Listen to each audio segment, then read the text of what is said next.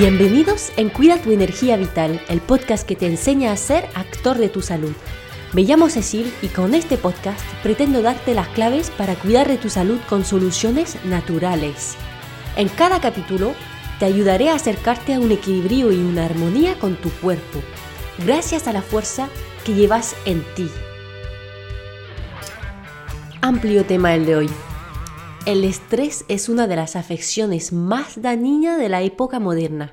Hoy vamos a ver cuáles son los diferentes tipos de estrés y las fases por las que pasamos cuando sufrimos un estrés crónico eh, muy común de nuestras vidas a mil por hora. Te presentaré las consecuencias que puede llegar a tener en tu cuerpo y finalmente algunas técnicas, eh, obviamente, para mejorar tus niveles de estrés de forma natural. El estrés es una reacción fisiológica del cuerpo frente a una agresión. Es un mecanismo de defensa, un estado de alerta aumentando para ser capaz de hacer frente a la situación huir, defenderse, aguantar un poco más algo desagradable. Eh, para eso el organismo deja de hacer funcionar los procesos fisiológicos que no son vitales en este momento, como la digestión, el sistema de reproducción, por ejemplo, para poder concentrar todas sus fuerzas, toda su energía en los músculos para salir corriendo, pegar al enemigo y también en el cerebro para pensar y reaccionar muy rápido los pulmones para oxigenar la sangre y obviamente por el corazón que tiene que mandar mucha sangre oxigenada a los órganos imprescindibles en este momento. Los síntomas de estrés eh, supongo que los conoces, lamentablemente. Todos hemos tenido momentos estresantes, pero eh, bueno, rápidamente recuerdo que los más comunes son una alteración de la frecuencia cardíaca, eh, de la respiración, aumento de la sudación, muchas veces con ganas incluso de orinar. Me recuerda una amiga cuando actuaba en el teatro, eh, siempre me ponía de los nervios porque se pasaba los últimos minutos, eh, sino incluso segundos antes de subirse al escenario, al baño. De hecho, lo llamaba el pipi del miedo. Igual te ha pasado antes de un examen, una prueba deportiva o antes de subirte a un escenario también. A mí, más que darme ganas de orinar, eh, se me ponían las manos heladas, lo que es bastante poco agradable para tocar el piano, que era mi papel en algunas escenas. En fin, ¿eso por qué pasa? Porque una vez más la sangre se va a los músculos más potentes y útiles para correr, y al corazón y al cerebro, y deja las extremidades con poca sangre. Obviamente también se suelen observar molestias estomacales, Em, ya que se corta la digestión y eh, se manda menos sangre al sistema digestivo en general. Habrás escuchado hablar de estrés bueno y estrés malo. Porque claro, este estado de capacidades aumentadas es bastante útil para salvarnos la vida frente a un ataque de tigre o para escondernos rápido cuando viene una tormenta. Eh, ese es el estrés bueno y fisiológico dura poco tiempo, nos salva la vida y al rato mm, todas las funciones del organismo vuelven a su capacidades y funcionamiento normal, sin que pase demasiado tiempo para alterar los sistemas. Si ponemos un ejemplo, por ejemplo, más moderno que el ataque de tigre, eh, sería, por ejemplo, eh, cuando estás haciendo teletrabajo en pijama en tu sofá, con una explosión capilar que para que lo iba a arreglar porque estás en casa. Em, y te llama tu jefe por videollamada sin avisar. Mm. Pues tienes un minutillo para intentar verte decente. Eso es. Bueno, pues el estrés aquí ha durado como muchos unos minutos, así que no va a impactar tu salud de forma negativa. Has liberado una buena dosis de adrenalina que te permitió reaccionar pero la secreción disminuye rápidamente y eh, no te hará más daño. En cambio, el estrés malo, dañino, es el que se mantiene en el tiempo. Anseli es uno de los primeros científicos en haber trabajado sobre el tema del estrés y llegó a concluir que existen tres fases en el estrés crónico. La primera es la misma reacción que ocurre en el estrés fisiológico, es el bueno que hemos hablado. Luego pasamos a un estado de adaptación a la situación estresante para finalmente estar agotados. Durante la primera fase, estas en estado de alarma con todo tu organismo. Se libera adrenalina, se pone en marcha el sistema simpático, que es un sistema de automatismo, y ocurre una broncodilatación, eh, aumentación de la frecuencia cardíaca, de la tensión arterial y por otro lado, pues disminuye la emotividad intestinal, en fin, todos los, síntomas del estrés fisiológico y corto descrito antes. Em, en mi ejemplo anterior es justamente este momento antes de subirte al escenario y una vez hayas empezado a actuar o tocar, esta reacción disminuye y te sientes más sereno. Eh, centrado en, lo que estás haciendo. Si la situación estresante permanece más que unos minutos y se extiende a eh, varios días, meses, años, el cuerpo intenta adaptarse, intenta mantener este estado de alerta todo el rato para ser capaz de reaccionar, huir o combatir en cualquier momento. Por ejemplo, eh, una de las situaciones más comunes sería pues un, trabajo estresante simplemente. Fisiológicamente secretamos cortisol a partir de las glándulas surrenales. Como bien sabéis, el exceso de cortisol hacia lo largo, a largo plazo es muy dañino para el organismo. Desarrollamos trastornos del sueño, aumento de presión arterial crónica, em, pero eh, obviamente así a largo plazo ese aumento de presión arterial eh, puede atacar a los vasos sanguíneos. Por otro lado, el cortisol afecta al sistema inmunitario y eh, aumenta las reservas de grasa, entre otras cosas.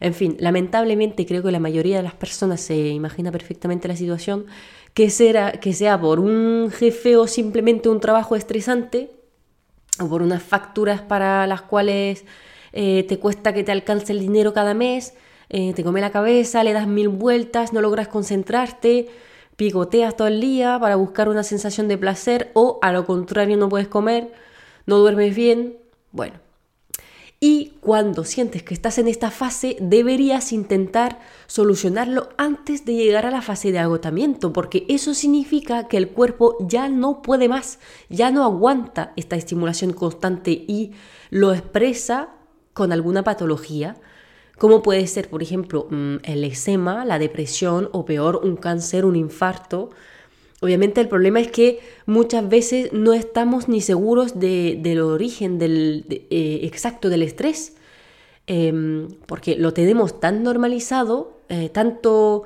tanto para nosotros mismos como eh, por el hecho de que todo el mundo ahora mismo vive así, em, estando a toda la vez y sin buscar sentido en lo que hacemos, pero el organismo no está preparado para vivir así toda la vida y más vale mejorar tu calidad de vida antes de llegar a la fase de agotamiento, ya te lo digo yo.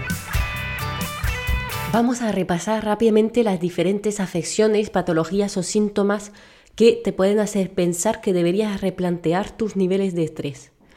Em, el cerebro, a través del hipotálamo, pide a las glándulas suprarrenales que liberen eh, cortisol en continuo para estar preparados para la lucha y a largo plazo estas glándulas se van a agotar y podrás sentir un cansancio crónico que no lograrás compensar con una simple buena noche de sueño y que se podrá transformar eh, en depresión.